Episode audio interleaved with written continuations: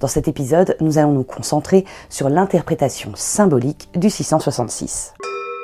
Le nombre 666, le fameux nombre de la bête, celui que l'on est censé calculer car c'est un nombre d'hommes, nous dit la Bible. Mais ça, on l'a vu dans la première partie. Maintenant, imaginons que cette formulation ne soit pas à prendre au pied de la lettre. Que Jean de Patmos, l'auteur du livre de l'Apocalypse, ait en fait dissimulé des indices montrant que le 666, ou peu importe le nombre, soit en vérité une image, un concept nous aiguillant pour pouvoir comprendre qui ou qu'est la bête. Car au-delà d'être un nombre, c'est également une marque. À tous, petits et grands, riches et pauvres, hommes libres et esclaves, elle fait mettre une marque sur la main droite ou sur le front, afin que personne ne puisse acheter ou vendre s'il ne porte cette marque-là. Le nom de la bête ou le chiffre de son nom. Et porter cette marque a de fortes conséquences. Alors oui, déjà elle montre que vous vous êtes détourné de Dieu pour adorer la bête, et par conséquent le diable. Ça à la limite, c'est assez logique. Mais il y a d'autres conséquences. Si quelqu'un se prosterne devant la bête et son image, s'il en reçoit la marque sur le front ou la main, lui aussi boira du vin de la fureur de Dieu, versé sans mélange dans la coupe de sa colère. Il sera torturé par le feu et le soufre devant les anges saints et devant l'agneau. Et la fumée de ces tortures monte pour les siècles des siècles. Ils n'ont de repos ni le jour, ni la nuit, ceux qui se prosternent devant la bête et son image, et quiconque reçoit la marque de son nom. Alors j'entendis une voix forte venant du sanctuaire, qui disait aux sept anges, Allez répandre sur la terre les sept coupes de la fureur de Dieu. Le premier partit et répandit sa coupe sur la terre. Il y eut un ulcère malin et pernicieux sur les hommes qui portaient la marque de la bête et sur ceux qui se prosternaient devant son image. Voilà, voilà. Encore un peu de souffrance? Voici comment finit la bête de l'Apocalypse ainsi que ses adorateurs. La bête fut capturée, et avec elle le faux prophète, lui qui, en produisant des signes devant elle, avait égaré ceux qui portent la marque de la bête et se prosternent devant son image. Ils furent jetés vivants, tous les deux, dans les temps de feu, embrasés de soufre. Les autres furent tués par le glaive du cavalier, le glaive qui sort de sa bouche, et tous les oiseaux se rassasièrent de leur chair. Celles et ceux qui ne portent pas la marque. Eh bien, je vais vous le dire, comme ça, je vous aurai au moins tout spoil si un jour une série sort façon Game of Thrones sur l'Apocalypse et la Bible. Eux qui ne se sont pas prosternés devant la bête et son image, et qui n'ont pas reçu sa marque sur le front ou sur la main, ils revinrent à la vie, et ils régnèrent avec le Christ pendant mille ans. Maintenant que vous en savez un peu plus sur la marque, tentons de savoir à quoi elle peut bien correspondre. Tout d'abord, il faut savoir que ce que l'on traduit en français ou même en anglais par marque est le mot charagma. Ce terme grec désignait généralement les empreintes sur les documents ou encore les pièces de monnaie. Et quand je dis empreinte, je ne parle évidemment pas d'empreinte de doigts, mais bien de l'effigie que l'on trouve sur les pièces de monnaie, ou encore les sceaux permettant de signer un document avec de la cire par exemple. Et partant de ce postulat, c'est une nouvelle fois Néron qui est notre principal suspect. Pour commencer, il existait sous l'empereur Dès un papier nommé Libellus. Ce papier était un document écrit officiel, émis par les autorités gouvernementales, prouvant qu'une personne qui avait une religion différente de celle de Rome participait bien au sacrifice imposé par l'État. Les persécutions chrétiennes étaient justement souvent dues au fait que les chrétiens refusaient de participer aux fêtes romaines en plus des leurs mais l'empereur Dès a régné de 249 à 251. Quel rapport avec Néron? Eh bien, on suppose que les libelli, qui est le pluriel de libellus, ont vu le jour sous Néron. Or, sans ce libellus pour quelqu'un qui n'avait pas la religion de Rome, il était impossible d'exercer un métier, et donc gagner de l'argent, et par conséquent acheter quoi que ce soit, rappelant ainsi les mots de Jean de Patmos. Le seul problème ici, c'est qu'il n'existe à l'heure actuelle aucune preuve formelle que les libelli aient bien été créés sous Néron. Du coup, on ne peut pas prendre ce document comme étant la marque de la bête. Alors à défaut, essayons de voir du côté des pièces de monnaie. Et là, il y a un élément intéressant. En l'an 66, des pièces de monnaie très spéciales ont été fabriquées lors de la première révolte juive. Il s'agissait de pièces émises par des rebelles juifs afin de déclarer leur indépendance contre l'Empire romain. Et ces pièces en argent puis en bronze ont été distribuées jusqu'en 71 environ. Sur celle-ci, on retrouve des motifs de temple de Jérusalem, de culte de fête ou encore des motifs agricoles. Or, en 66, Néron est encore au pouvoir. Et bien que certaines cités étaient autorisées à frapper leur propre monnaie régionale, comme pour la drachme grecque, celle des rebelles juifs n'avait officiellement aucune valeur aux yeux de l'Empire. De son côté, la monnaie de l'Empire représentait en général le visage de l'empereur d'un côté, et très souvent une divinité de l'autre. Et là se trouve notre première interprétation, l'argent. L'image des empereurs sur les monnaies romaines est particulièrement travaillée, car elle était un moyen de propager au plus grand nombre le visage et le nom de la personne à la tête de l'Empire. On trouve également des empereurs accompagnés de leur épouse, ou bien, comme pour Néron, de leur mère, car celle-ci, au moment de la création de la pièce en 54, exerçait concrètement le pouvoir.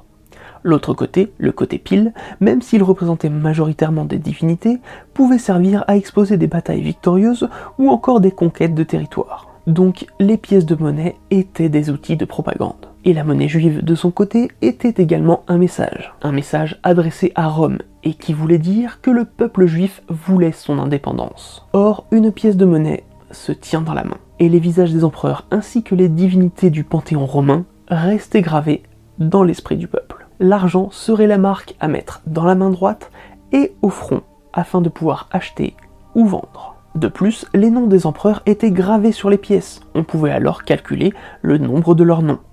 L'arrivée de la monnaie juive sous Néron, qui ne pouvait servir à acheter face à la monnaie romaine qui, elle, comportait le visage et le nom de Néron, ainsi qu'un dieu comme Jupiter par exemple, considéré alors comme un faux dieu, aurait pu inspirer Jean de Patmos pour créer la bête de l'Apocalypse, qui conduira celles et ceux qui ne se convertissent pas aux paroles du Dieu unique à leur perte.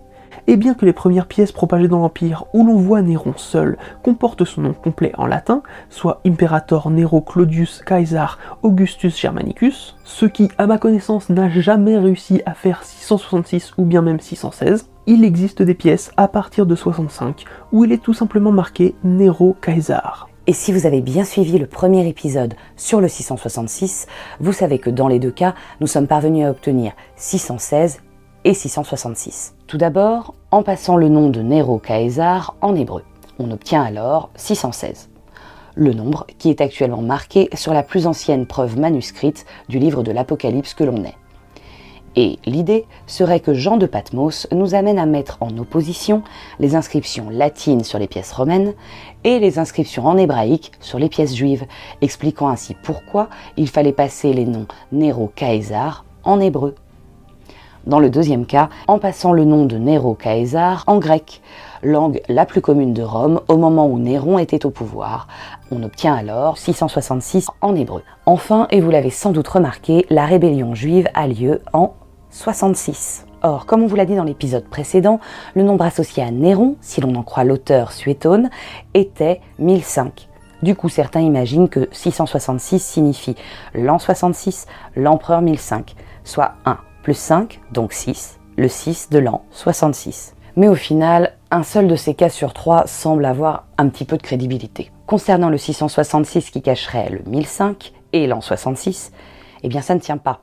Parce qu'on parle ici de l'an 66 selon notre calcul des années actuelles, avec le calendrier grégorien. Or, à cette époque-là, c'est le calendrier julien qui est en vigueur. Et je ne vais pas rentrer dans les détails parce que ce serait vraiment super long pour le coup. Mais globalement, les années étaient très souvent calculées euh, à partir de la date de la création de la cité dans laquelle on se trouvait. Donc l'an 66, et même si c'est un joli hasard, n'était sans doute pas l'an 66 pour l'auteur de l'Apocalypse. Pour ce qui est du résultat de l'an 666, il n'y a en réalité aucune raison valable de passer le nom de Néron Caesar en grec puis en hébreu quand bien même le grec était la langue la plus parlée.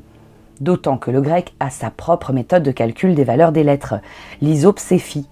On devrait donc s'arrêter au calcul en grec, et là, ça ne marche plus. Au final, l'idée la plus crédible ici est le passage de Nero Caesar en hébreu à cause des pièces juives pour calculer la valeur du nom de Néron. Mais encore faut-il que l'on soit d'accord pour admettre que le nombre de la bête est en réalité 616 et non 666. Toutefois, il existe des détracteurs qui rappellent que le livre de l'Apocalypse aurait plutôt été écrit vers la fin du premier siècle, voire même début du second. À ce moment-là, Néron était déjà mort, et l'empereur était alors soit Domitien, le plus probable, soit Nerva, soit Trajan. Du coup, il ne serait pas hyper logique de désigner Néron comme la bête de l'Apocalypse. Mais encore une fois, deux hypothèses s'affrontent. D'un côté, certains pensent que Jean de Patmos aurait utilisé Néron pour critiquer le pouvoir en place au moment de l'écriture du livre de l'Apocalypse, et plus vraisemblablement Domitien. Cet empereur aurait eu comme réputation d'être dans la même veine que Néron, allant même jusqu'à être surnommé par le poète satirique Juvénal de Néron chauve. Et d'un autre côté, on pense que le livre de l'Apocalypse aurait pu être inspiré par la légende du Nero Redivivus. Pour être plus concret, une croyance aurait circulé après le suicide de Néron, durant l'été 68. Celle-ci parle de la résurrection de Néron. Ouais, rien que ça. Cette rumeur a même engendré trois faux Nérons, dont le premier est apparu à peine quelques mois après la mort de l'empereur, et le dernier, le troisième, a fait surface presque 20 ans après la mort de Néron, et justement sous le règne de Domitien. Par contre, ce dernier était tellement crédible qu'il était soutenu par l'Empire parthe, et a même failli les faire entrer en guerre contre l'Empire romain. Bref, du coup, beaucoup voient dans le passage suivant une réinterprétation du Nero Redivivus. Alors, j'ai vu monter de la mer une bête ayant dix cornes et sept têtes, avec un diadème sur chacune des dix cornes et sur les têtes des noms blasphématoires. L'une de ces têtes était comme blessée à mort, mais sa plaie mortelle fut guérie.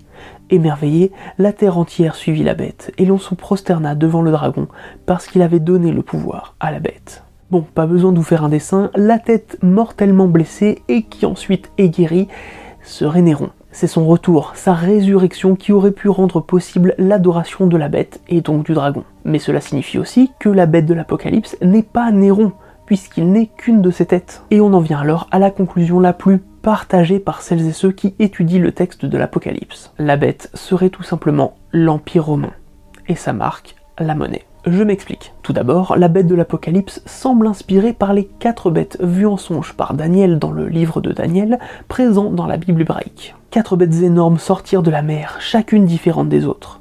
La première ressemblait à un lion, et elle avait des ailes d'aigle. La deuxième bête ressemblait à un ours. Je vis une autre bête qui ressemblait à une panthère, et elle avait quatre ailes d'oiseau sur le dos. Je regardais encore, je vis une quatrième bête, elle était différente des trois autres bêtes, et elle avait dix cornes. Je vous relis du coup la description de la bête de l'Apocalypse. Alors, j'ai vu monter de la mer une bête ayant dix cornes et sept têtes, avec un diadème sur chacune des dix cornes et sur les têtes des noms blasphématoires. Et la bête que j'ai vue ressemblait à une panthère. Ses pattes étaient comme celles d'un ours et sa gueule comme celle d'un lion. Or, les quatre bêtes de la vision de Daniel ont été identifiées comme étant quatre empires importants au second siècle avant notre ère. Donc, le pouvoir en place. La monnaie, quant à elle, représenterait la marque de la bête. Mais alors, quel rapport avec le 666, me direz-vous? Eh bien, pour cela, il faut de nouveau se pencher du côté de la Bible hébraïque. Dans le premier livre des rois, ainsi que dans le deuxième livre des chroniques, on peut lire ceci.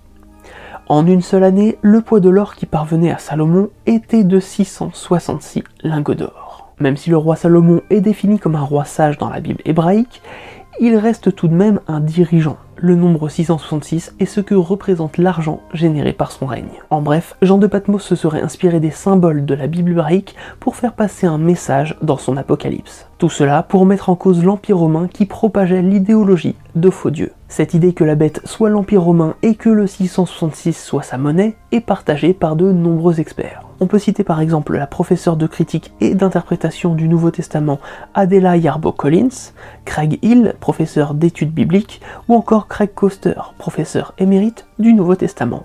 Au fur et à mesure des ventes, les gens utilisaient des pièces qui portaient les images des dieux et des empereurs de Rome. Ainsi, chaque transaction qui utilisait de telles pièces rappelait que les gens progressaient économiquement en s'appuyant sur des pouvoirs politiques qui ne reconnaissaient pas le vrai Dieu. Il était devenu de plus en plus difficile pour les chrétiens de fonctionner dans un monde où la vie publique, y compris la vie économique des corporations commerciales, exigeait la participation à l'idolâtrie. L'impossibilité d'acheter ou de vendre résultait donc du refus d'utiliser les pièces romaines. Et cette interprétation est même grandement partagée par les témoins de Jéhovah, qui voient eux, dans le 666, une représentation des gouvernements du monde unifié, passé et actuel, tentant de détruire la spiritualité. Mais vous vous en doutez, les gens ne peuvent pas se contenter d'imaginer que tout ce que l'on raconte là actuellement est vrai. Alors, évidemment, il existe bien d'autres interprétations du 666. Et pour la plupart, elles partent du principe que le texte de l'Apocalypse est en réalité un texte prophétique. Mais attention, pour les prochaines interprétations, nous n'avons pas de base bien solide et étayée euh, comme Néron et sa monnaie. Et vous allez voir que très rapidement on part dans des théories très peu, voire pas du tout sourcées et carrément fumeuses. Certains protestants, comme le médecin Peter Chamberlain, mais également l'Église adventiste du septième jour, défendent le fait que la marque de la bête est le dimanche. Enfin, pas dimanche en tant que jour de la semaine, mais dimanche en tant que jour de repos. Le sabbat est un jour de repos qui doit se faire le septième jour de la semaine et qui a été explicitement réclamé par Dieu dans les dix commandements. Souviens-toi du jour du sabbat pour le sanctifier. Pendant six jours tu travailleras et tu feras tout ton ouvrage. Mais le septième jour est le jour du repos, sabbat, en l'honneur du Seigneur ton Dieu. Or, historiquement, le septième jour de la semaine est davantage considéré comme ce qu'on appelle aujourd'hui le samedi, comme sur le calendrier anglais. Mais après la résurrection du Christ, qui se serait produit le premier jour de la semaine selon Marc, les chrétiens ont petit à petit placé le jour de repos au premier jour de la semaine, soit le dimanche pour nous.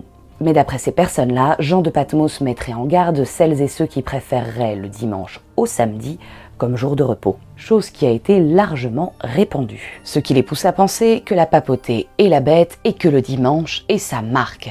Quel rapport avec le 666 Aucun. On continue.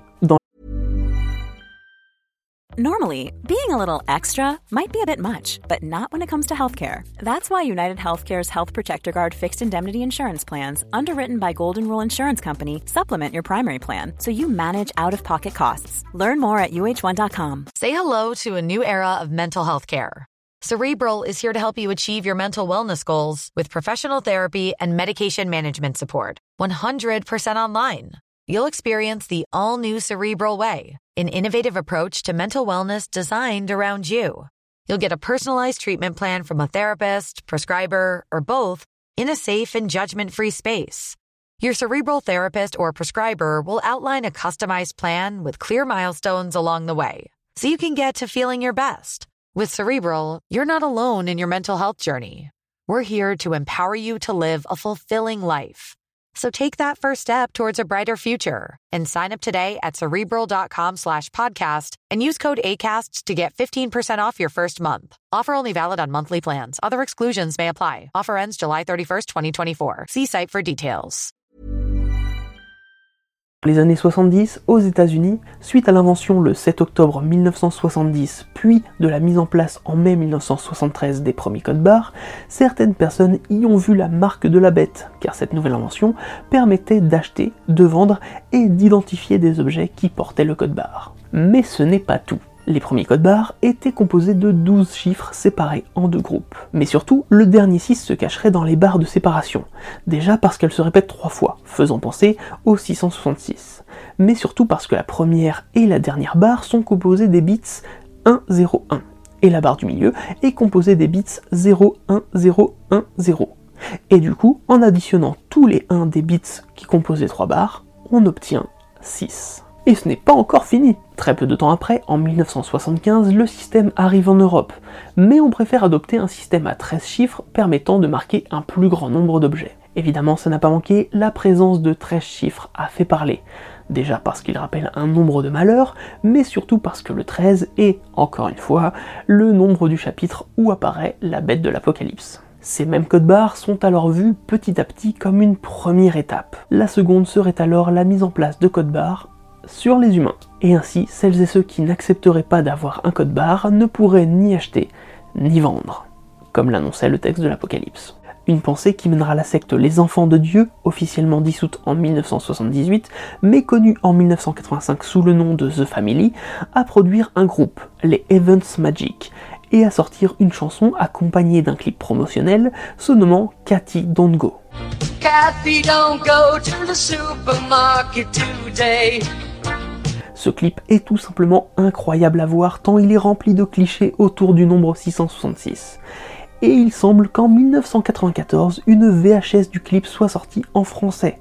Donc la chanson existe dans notre langue. Cathy, non, n'y va pas. Personnellement, nous l'avions découvert avec Mathieu Sommet en 2015, et si vous n'aviez pas vu son analyse dans SLG à l'époque, on vous conseille de jeter un œil dessus parce qu'on ne fera pas mieux. Les enfants de Dieu Du fait, vous pourriez alors penser que bah, c'est la vie d'une secte, donc c'est pas un truc pris au sérieux. Mais ce clip a carrément refait surface en 2021 lors de la pandémie, évidemment sur des groupes conspirationnistes, qui font le parallèle entre le contrôle de la population par le vaccin et le code barre présent dans le clip. Vous avez forcément entendu parler de ces nanoparticules qui auraient été mises dans les vaccins contre la Covid afin de contrôler la société et les petits gens comme nous. Vous avez sans doute également entendu parler du fait que tout ceci aurait été commandité et organisé par Bill Gates.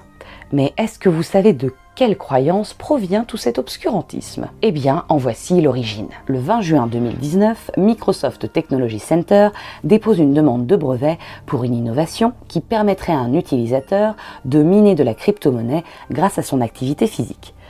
Bon, on va pas rentrer dans les détails, mais en gros, un serveur vous enverrait une tâche physique à accomplir, et si l'appareil que vous portez sur vous pendant l'activité détecte que vous avez bien accompli la tâche, vous touchez la crypto-monnaie générée. Sauf qu'une demande de brevet, eh bien ça prend du temps, ce n'est pas immédiat. Et ça ne veut pas dire parce qu'il y a une demande de brevet que la chose ou la technologie pour laquelle on veut déposer un brevet existe bel et bien. Oui, c'est l'idée qui est déposée. Je trouve ça absurde, mais c'est comme ça. On peut déposer une idée. Or, le 16 novembre 2019, le coronavirus SARS-CoV-2 apparaît à Wuhan, avant la propagation mondiale. Le 30 janvier 2020, l'Organisation mondiale de la santé prononce l'état d'urgence de santé publique de portée internationale, lançant les premières recherches sur un potentiel vaccin. En parallèle de tout ça, la demande de brevet fait son chemin et est enfin publiée le 26 mars 2020 fin avril 2020, l'initiative Act A est mise en place par le G20, l'OMS et la fondation Bill et Melinda Gates dans le but de coordonner, accélérer au niveau mondial la mise au point et la production de produits de diagnostic, de traitement et de vaccins contre la Covid-19. Donc Bill Gates se retrouve impliqué par sa fondation dans la recherche sur l'avancée de ce vaccin. Mais c'est là que les enquêteurs d'Internet découvrent le numéro de ce brevet qui est quelque peu spécial. W o 2020 060606. Donc oui, ce 2020 associé à un nombre comprenant 3-6 a développé l'idée que Bill Gates voulait prendre le contrôle du monde, tout en utilisant sa technologie pour contrôler nos mouvements et ainsi nous faire miner de la crypto-monnaie. Alors, en fonction du placement du complotiste par rapport à l'angle du Soleil et d'Uranus derrière, eh bien la version peut un peu varier. Par exemple, la politicienne américaine Marjorie Taylor Greene a carrément dit à propos du passeport vaccinal, je cite, il s'agit de quelque chose comme la marque de la bête de Biden, parce que c'est vraiment inquiétant et pas bon. Tout ça basé sur un numéro de brevet contenant la véritable date de propagation de la pandémie, ainsi que le nombre de la bête. Bon, là on vient de faire le tour des croyances les plus allez, disons construite. Maintenant, on va passer sur quelques histoires qui tirent plus de l'anecdotique que de la véritable réflexion autour de la marque de la bête. Aleister Crowley a affirmé qu'il était lui-même la bête de l'Apocalypse et se faisait appeler la Grande Bête, qui donne en grec To Megatherion qui, après calcul, a la valeur de 666. Thérion étant un dieu du système mystique de Téléma, un système philosophique et religieux rapporté par Crowley lui-même. Mais il semble, en tout cas d'après Crowley, que ce sentiment d'être la bête de l'apocalypse lui est venu dès son plus jeune âge. Avant même mes 10 ans, j'avais déjà conscience d'être la bête, dont le nombre est 666 je ne comprenais pas pour le moins tout ce que cela impliquait. C'était un sentiment d'identité passionnément extatique. Bon, vu qu'il est mort le 1er décembre 1947, j'imagine que ce n'était pas forcément lui la bête. Les trois W désignant le web sur Internet ont été vus à leur arrivée comme une potentielle façon de dissimuler la marque de la bête par des lettres pour qu'on ne puisse pas la reconnaître. Il a pas d'argument. Certaines personnes affirment que Jean de Patmos aurait pu s'inspirer de symboles dits païens pour le choix de son nombre 666 comme marque de la bête. Parmi ces signes, on trouve par exemple le triskel, qui ferait penser à 3 6 entrelacés. Mais on parle aussi du valnout, qui serait aussi 3 6 entremêlés, dont la queue du 6 aurait été cachée. Ce qui, d'après ces personnes, ne va pas aider mon cas sur le fait que je sois un potentiel sataniste. Le souci avec cette théorie, c'est que les personnes pensant ça oublient généralement que Jean de Patmos semble avoir écrit la première version de l'Apocalypse en grec, et que nos chiffres actuels n'étaient pas du tout utilisés. Il faudrait voir plutôt le 666 grec comme 600 et 60 et 6, et non pas 3-6. En 1997, une semaine avant que la Grèce n'entre dans l'espace Schengen, l'Église orthodoxe de Grèce a fait part au Premier ministre de l'époque, Kostas Simitis, de leur opposition à faire partie de cet espace de libre circulation. Les représentants religieux auraient remarqué que les accords Schengen comportaient dans leur code informatique le chiffre de la bête et argumenteraient que le traitement de données électroniques et leur utilisation par les membres actuels ou futurs de l'Union européenne, amis ou ennemis, est une menace nationale. Les transhumanistes sont souvent vus comme des serviteurs de la bête, acceptant que l'informatique, la science ou encore la technologie contrôlent leur vie et les éloignent du divin. Le fait que la plupart des transhumanistes aient commencé avec une puce implantée dans la main ou dans le bras est vu comme l'un des signes associés à la bête. Et autant vous dire qu'avec l'arrivée du Neuralink d'Elon Musk, la théorie veut qu'on arrive très rapidement à la deuxième étape. Je ne suis sûrement pas le diable.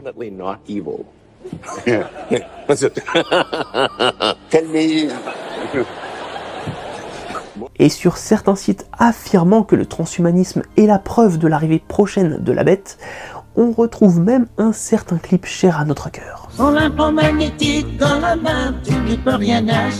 En France, l'arrivée de l'opérateur Free sur le marché a créé quelques petites paniques et pas seulement chez les opérateurs concurrents. Lorsque Free a annoncé que l'accès à sa messagerie se faisait en tapant 666, les plus croyants et les complotistes y ont immédiatement vu la marque de la bête, puis se sont intéressés à son fondateur Xavier Niel. Et ils ont découvert que dans son parcours, il avait créé un Minitel Rose. Donc promesse de liberté par le nom Free. Minitel Rose, donc luxure, et le 666 de la messagerie, il n'en fallait pas plus pour conférer à Xavier Niel le statut de bête de l'apocalypse pour certains. De très nombreux sites islamophobes ou tout simplement complotistes affirment voir le nombre 666 écrit en grec dans le nom Allah en arabe. Alors j'ai essayé plein de fois en préparant cet épisode et moi perso, j'arrive pas à le voir. Et du coup, en fouillant sur certains sites sur lesquels j'aurais clairement ne pas préféré traîner, on trouve des pseudo-corrélations entre la phrase Allah est grand en arabe et le nombre 666 en grec. Mais à chaque fois, en faisant quelques recherches assez rapides, on découvre que ce que eux disent être le fameux Dieu est grand en arabe ne correspond pas du tout au bon caractère. Et pour finir cette liste non exhaustive de la marque de la bête, voici deux petites anecdotes amusantes. En broderie, le fil portant la référence DMC 666 est le rouge écarlate, rappelant évidemment le dragon rouge de l'Apocalypse, Satan. Et en 2023, le plafond de la sécurité sociale est de 3666 euros. Une marque de la bête en direction des comptables et des gestionnaires de paye apparemment. Merci à Nekonia pour la première anecdote et à Gaël pour la seconde. Et maintenant qu'on a fait le tour des potentielles marques de la bête dans la vraie vie, faisons un petit tour du côté de la pop culture. Évidemment, le meilleur exemple et le plus connu est la trilogie The Omen, ou en français, La Malédiction, qui met en scène l'arrivée de l'Antéchrist sous l'apparence d'un humain qui a une étrange cicatrice sur le cuir chevelu formant 3-6 et associant pour toujours le prénom de Damian à l'Antéchrist et je vous assure qu'une fois que vous aurez vu Alan Grant en Antéchrist, vous ne regarderez plus jamais Jurassic Park de la même façon. Et je réfute l'existence d'un remake quand bien même ils ont essayé de faire fort en sortant le film le 6 juin 2006. Les règles d'utilisation du Death Note précisent que l'auteur a 40 secondes pour écrire une cause de décès. Si l'on écrit la cause de la mort à la suite du nom dans un délai de 40 secondes du monde des humains, la personne visée décède de la manière ainsi décrite. Or, si les minutes étaient en base 100 plutôt qu'en base 60, 40 secondes feraient 0,66 minutes. Mais surtout, si on écrit la cause du décès, on dispose alors d'un délai de 6 minutes 40 secondes pour décrire précisément le déroulement de la mort. Soit 6 minutes et 66 secondes en base 100 pour écrire les détails supplémentaires sur le décès. Dans Berserk, l'éclipse qui annonce la naissance d'un nouveau God End se produit une fois tous les 216 ans, soit 6 x 6 x 6. Dans Orange Mécanique, on peut voir le personnage d'Alex avec deux de ses anciens amis, devenus flics, dont le numéro d'uniforme sont 665 et 667. Comme Alex est entre eux, cela fait de lui le 666. La voiture de Monsieur Satan dans Dragon Ball porte le nombre 666, et c'est d'ailleurs plutôt sa fille Videl, donc sa descendante, qui l'utilise. Dans le film Annabelle, l'appartement de Mia est au sixième étage. Lorsqu'elle est piégée dans le sous-sol avec le démon, elle appuie trois fois sur le 6 pour tenter d'atteindre son étage. Le code de la valise dans Pulp Fiction est 666, et même si ça n'a jamais été validé par Tarantino, la théorie la plus partagée par les fans est que la valise contiendrait l'âme de Marcellus Wallace, qu'il aurait promise au diable, et dont elle aurait été extraite par la nuque, expliquant la présence du sparadrap dans son cou. Chez Marvel, la Terre où se déroulent les aventures principales se nomme Terre 616. Ce nombre a été choisi à l'époque par Alan Moore, qui travaillait sur Captain Britain. Le gendre de Moore a déclaré que ce nombre avait été choisi aléatoirement, pour contraster avec DC Comics qui avait choisi Terre 1 comme Terre principale. Mais l'artiste Alan Davis a déclaré que ce choix était intentionnel, puisqu'en utilisant le nombre de la bête le moins connu, Moore faisait passer un message sur son désamour pour les super-héros. Par contre, il existe bien une Terre 666, où tous les super-héros sont des monstres de films d'horreur. Captain America est un loup-garou, Wolverine un vampire, Thor une momie, Spider-Man est littéralement un homme araignée, tout comme Black Widow est littéralement une veuve noire, Hawkeye est un homme corbeau, le Punisher est un monstre de Frankenstein, et Daredevil est un véritable démon. Du côté de DC Comics, justement, le numéro 666 de Batman présente un futur apocalyptique où le fils de Bruce, Damian, oui, Damian Wayne, enfile la cape après le meurtre de son père. Et autant vous dire qu'il n'est pas aussi bienveillant que Bruce. Et dans le numéro 666 de Superman, Clark rêve de tuer tous ses ennemis et de prendre le contrôle de l'enfer. Dans Supernatural, il suffit de 66 sauts sur 600 pour libérer Lucifer. Dans un épisode de X-Files, le réveil de Scully affichait deux fois 666, l'avertissant de la présence d'un homme maléfique à ses trousses. Dans Futurama, Bender voit le nombre binaire 01011001001 écrit sur le mur, mais ne réagit pas. Puis il prend peur quand il le voit dans un miroir et se rend compte qu'il s'agit de 10100111010, soit 666. Dans la saison 1 de South Park, il y a un épisode qui se nomme Damien et qui fait de multiples références au nombre de la bête. Et malgré tout ça, est-ce que vous saviez que les Américains ont, dans une certaine mesure, une politique de censure du nombre 666 par exemple, dans Yu-Gi-Oh! en VO, la carte de monstre Seven Armed Fiend a 666 points d'attaque et 666 points de défense. Mais sous la censure américaine, la carte est passée à 1000 points d'attaque et 1000 points de défense. Le manga 666 Satan a vu son titre être changé par Oparts Hunter. Mais l'un des exemples américano-américains les plus marrants est le numéro de Stitch. Je l'ai appelé Expérience 6 de 6. À l'origine, l'expérience 6 de 6 devait s'appeler l'expérience 666. Mais à cette annonce, il y a eu une levée de bouclier qui a fait changer d'avis les créateurs, cachant le nombre de la bête dans le nombre 6 de 6, qui littéralement signifie 1 6 puis 2 6, soit 3 6. Voilà, on arrive à la fin de cet épisode. Alors que dire de la marque de la bête? Eh bien comme dans la première partie, Jean de Patmos est resté tellement mystérieux et tellement flou qu'on peut y voir bien des choses et encore des choses et chaque époque peut s'adapter aux besoins. Évidemment, la balance penche quand même en faveur de la dénonciation de l'Empire romain. Et il est assez facile, mine de rien, de faire des parallèles avec notre monde qui est majoritairement aujourd'hui capitaliste. Ajoutez à ça une petite dose de paranoïa comme quoi l'intégralité des élites du monde cherchent à contrôler le petit peuple quitte à l'écraser, à le détruire ou à le pervertir. Et vous faites un parallèle très rapide et très facile avec ce que Jean de Patmos a dû ressentir en tant que chrétien opprimé. Bref, on espère vraiment tout de même vous en avoir appris plus sur la marque de la bête. Si le thème de l'Apocalypse est un thème qui vous intéresse, on ne peut que vous conseiller d'aller voir l'immense tapisserie de l'Apocalypse au cœur du château d'Angers. Si vous voulez nous soutenir, vous pouvez devenir membre sur la chaîne ou sur KissKissBankBank. Quant à nous, on va se dire à très vite pour un nouveau moment de culture.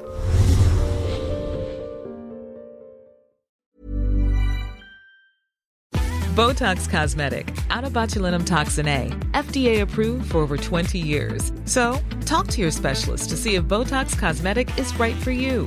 For full prescribing information, including boxed warning, visit BotoxCosmetic.com or call 877-351-0300. Remember to ask for Botox Cosmetic by name.